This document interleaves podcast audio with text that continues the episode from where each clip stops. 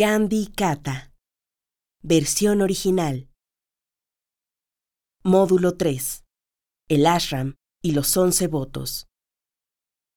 Segunda parte. Then there was communal harmony. And there, there the communal problem, especially among Hindus and Muslims, was very acute.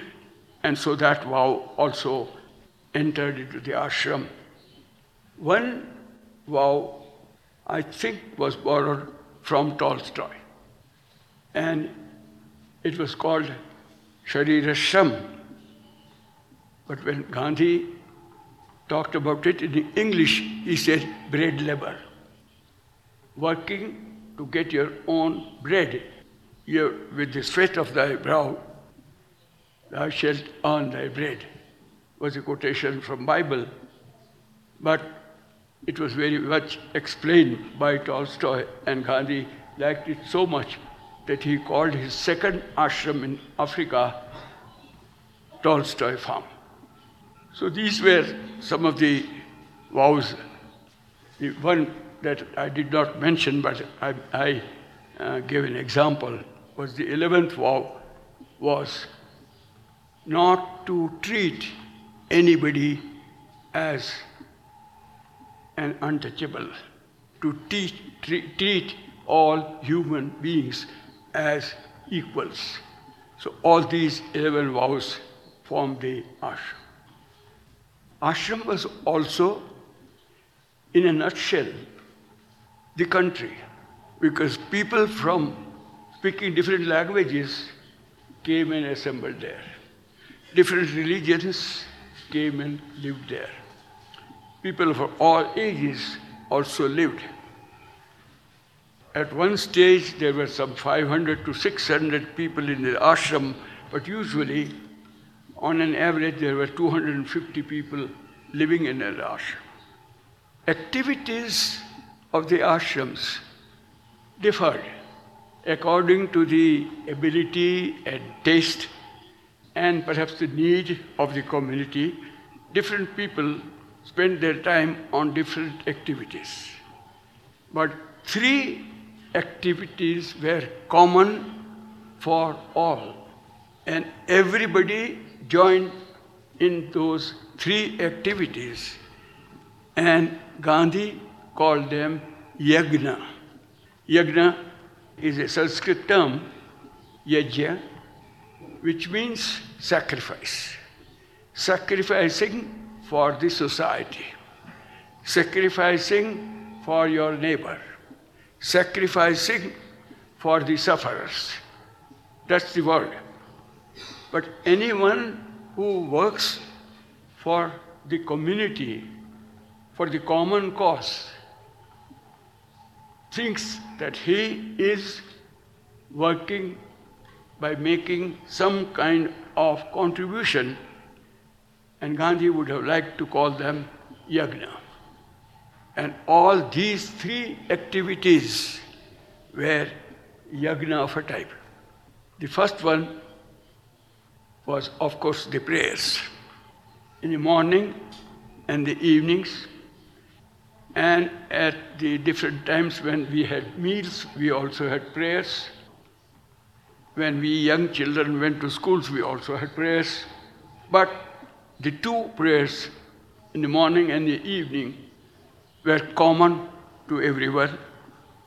The second one was sanitation, cleaning the ashram.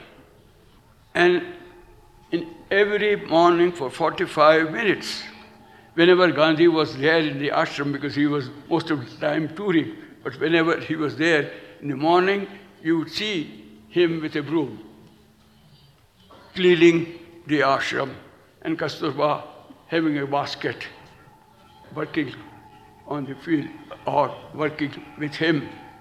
And little Narayan would be scrubbing and doing something.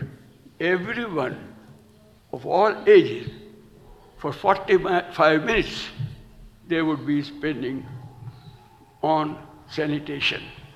And usually, the time did change, but usually for between half an hour to 45 minutes, everyone would be spinning together, spinning like these two ladies are doing right now here, spinning together. And to Gandhi, these three different common activities in the ashram represented three just representation, but they were symbols of revolution. Common prayers in India is spiritual revolution. Until Gandhi's time, spirituality was supposed to be an individual affair. Individual salvation, one works. Meditation for individual salvation. Gandhi said the whole community should work for solution, and the best temple or the best church or the best mosque for that is the sky. So we sat underneath the sky and prayed together. That was the spiritual revolution. Sanitation was social revolution because treating human beings as untouchable was something anti-social according to Gandhi. And to change that tradition, this was a symbol of revolution.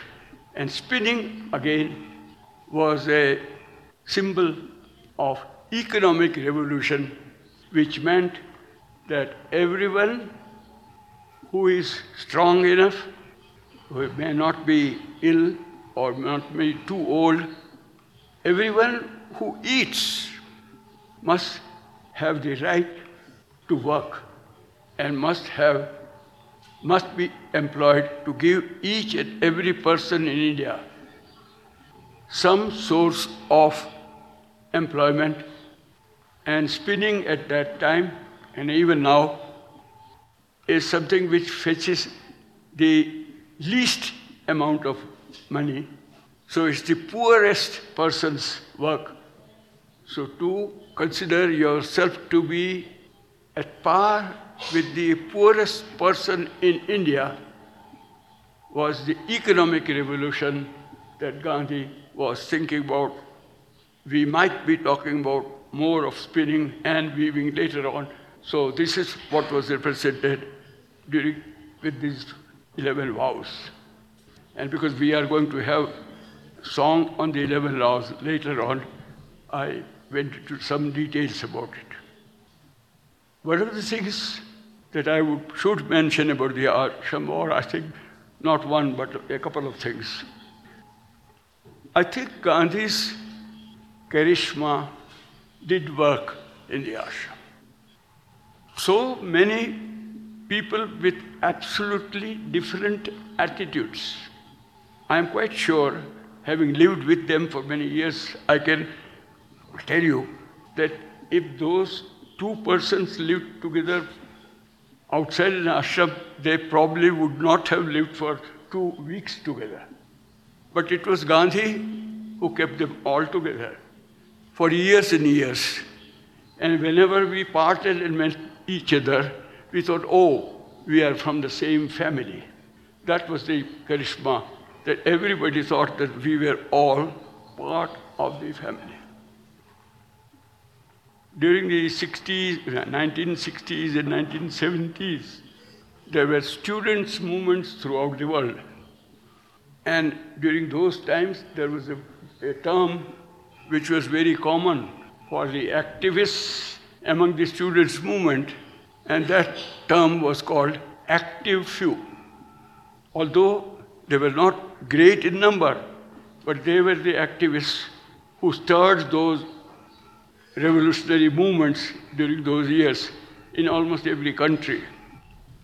Those who assembled in the ashram due to Gandhi can very well be termed as the active few of India there were those young people who aspired for spirituality. And so they went for yoga, Some of them went to Himalayas or to some different holy places. There were others who wanted to struggle for freedom of India and they tried their own methods of struggling for freedom.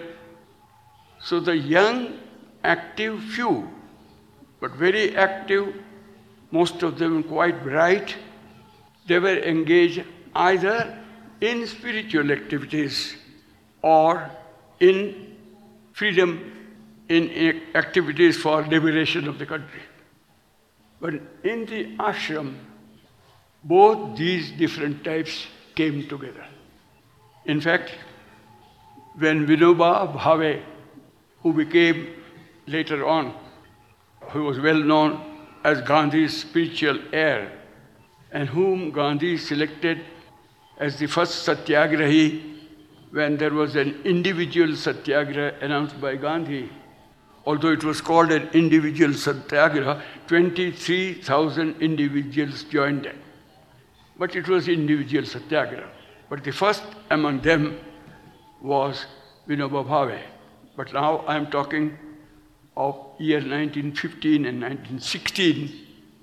When he first came there, he was quite a young man, 21 or so, and he said, he, and he was a very well read person one of the most, uh, I think, uh, voracious readers that I have met. He knew 27 languages. He was a master of mathematics. He was quite good in music, and so on and so forth. But he was also a master of weaving, and also a master of farming.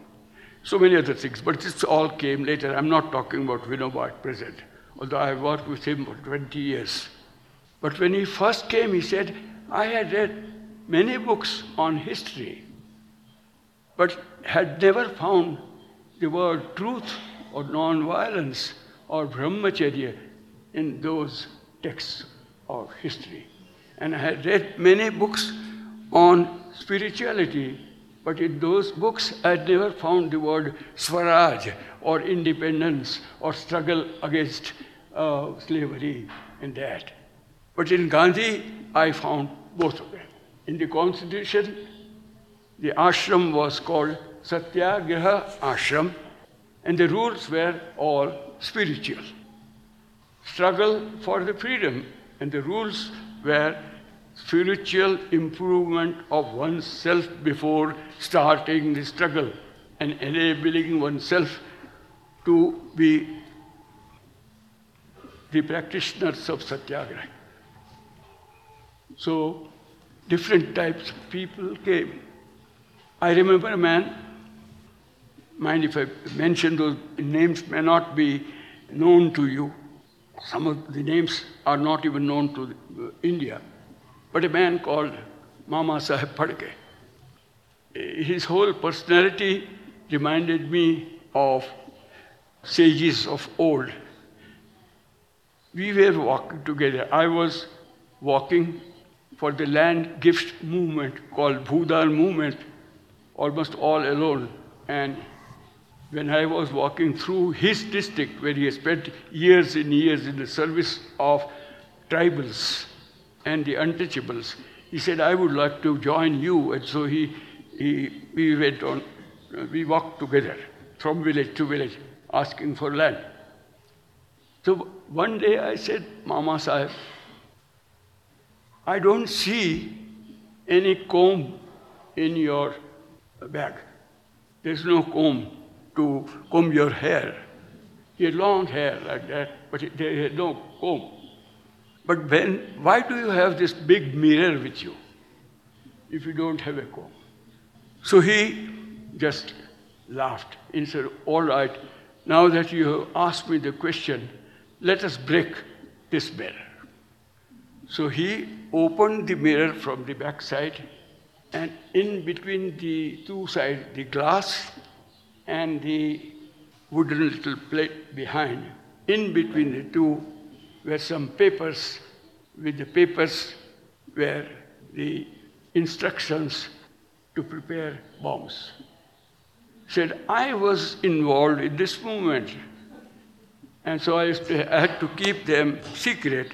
So I kept them behind my mirror.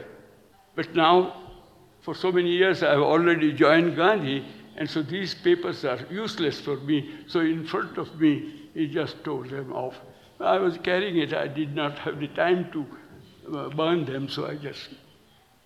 Different kind of people interested entirely in spirituality came and joined and worked for social work because Gandhi thought the best spirituality was the spirituality of three things purifying your own self, uniting with other human beings on equal terms, and harmony with nature.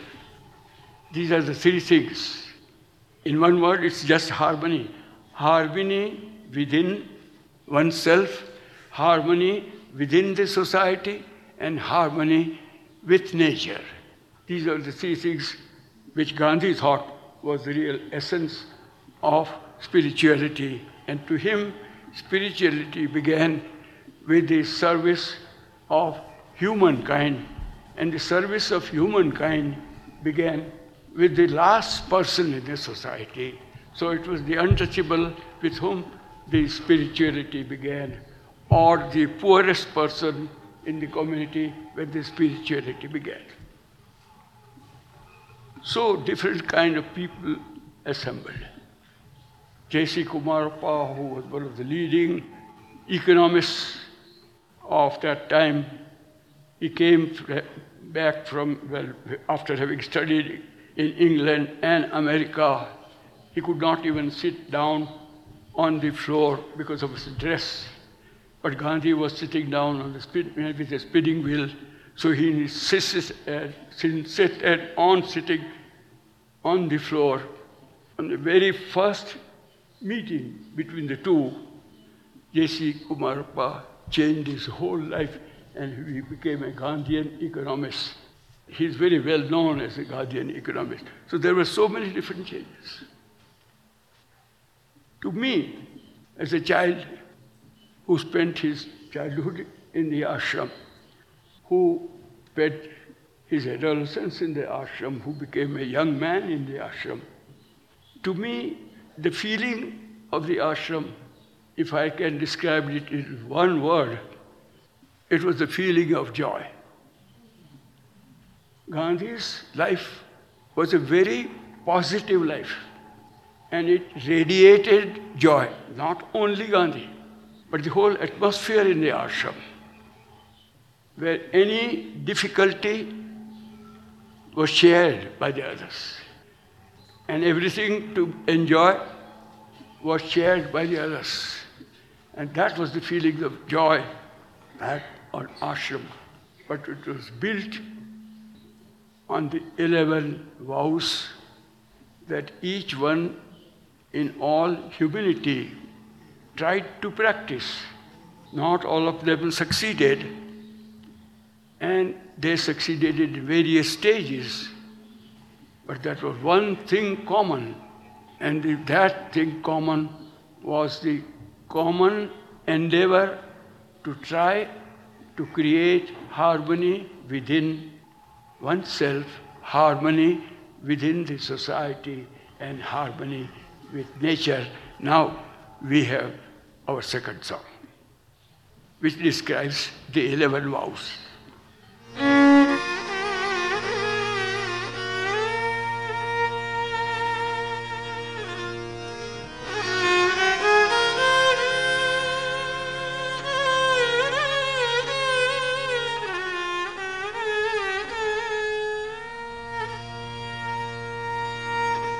जिसकी बुनियाद में हो व्रत निष्ठा।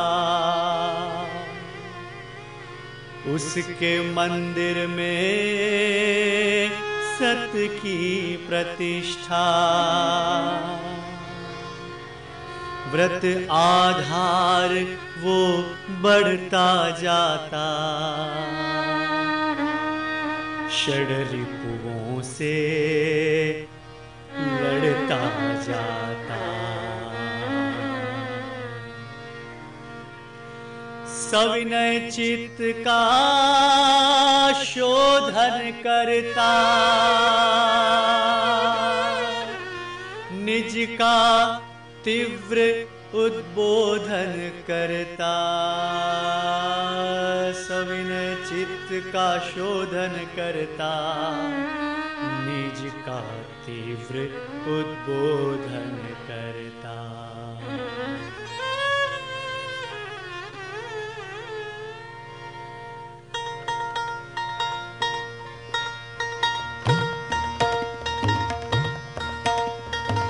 प्रथम व्रत है सत्य पालन करने, कथनी भेद का चिंतन जैसा कथन भी तैसा कथन हो जैसा करण भी वैसा। मनवाणी और कर्म समान सत्य पुजारी उसको जान। सत्य खोजते मिली अहिंसा अन्य के सत्य की करन उपेक्षा। सुरजनहार है प्रेम की शक्ति दिल पिघलाव सकती नहीं, वह जाने कभी पलायन कायरता का करती छेदन। क्रोध न करती, द्वेष न करती, वैर भावना चित्त न धरती, तस्कर कार्य कभी ना करना, संग्रह से भी दूर ही रहना। दृष्टि कभी ना रखना, लोभ का कभी न। दस दृष्टि कभी ना रखना, लोभ का कभी न आवे पार। युद्ध अकाल बुलावे द्वार, युद्ध अकाल बुलावे द्वार।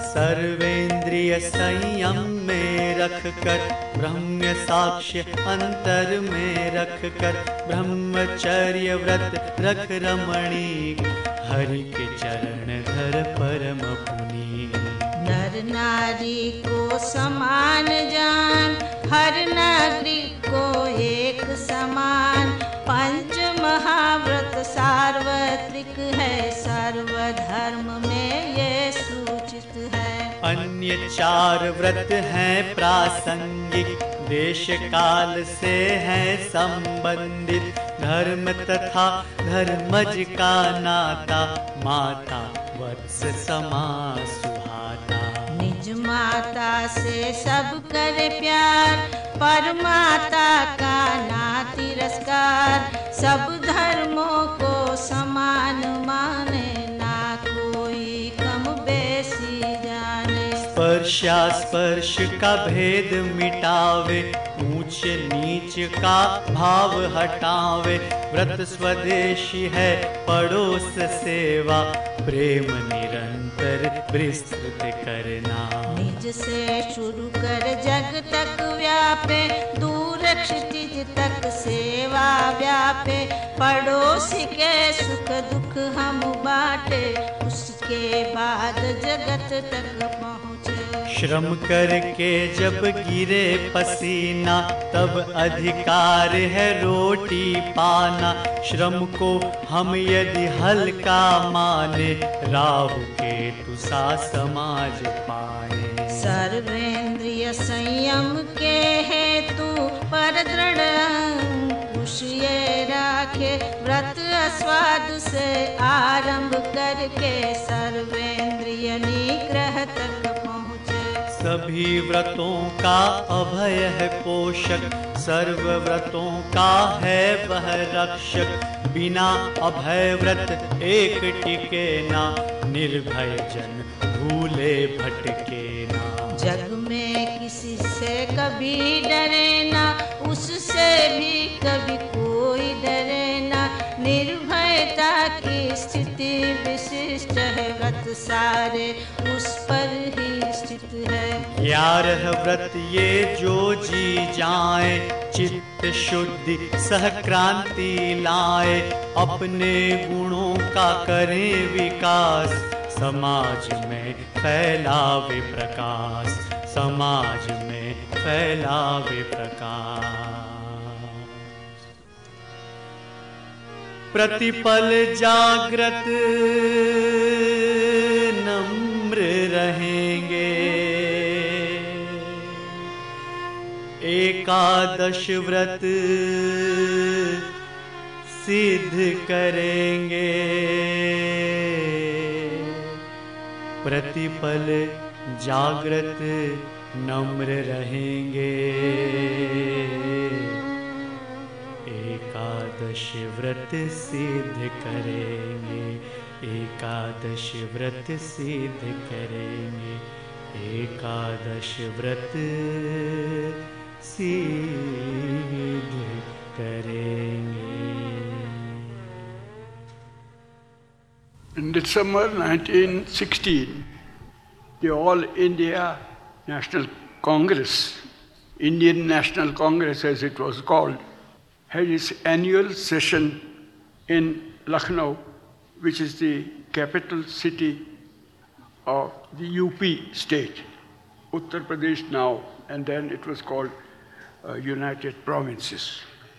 And there, a farmer from Bihar, which is a neighboring state, went from one camp to the other, asking the leaders or requesting the leaders to pass a resolution on their behalf because the farmers, he said, were suffering.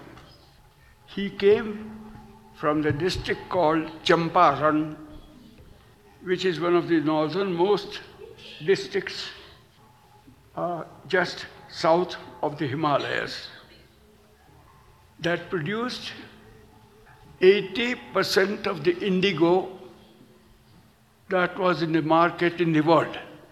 80% of the whole world indigo was produced in Champaran and the two districts nearby Champaran, but most of it in Champaran. And for over a hundred years, a system had developed there when the farmers had to compulsory grow indigo plants because from their plants came the raw material with which some factory owners who were called Neelwar or masters of indigo planting, although they never planted, they were the masters. And they wanted their factories to go round all the year round, so they must have a continuous supply of raw material. And the farmers sometimes wanted to farm, sometimes did not want. Because, as it happens in many of the third world countries, countries which are agriculture but poor countries, that the tillers grow the crop. The farmers spend their energy and they, their, their sweat, but the prices are fixed by the merchants. And when indigo did not fetch prices, the farmers did not want to grow indigo plants. But if they did not grow the plants, the factories could not continue all the year round.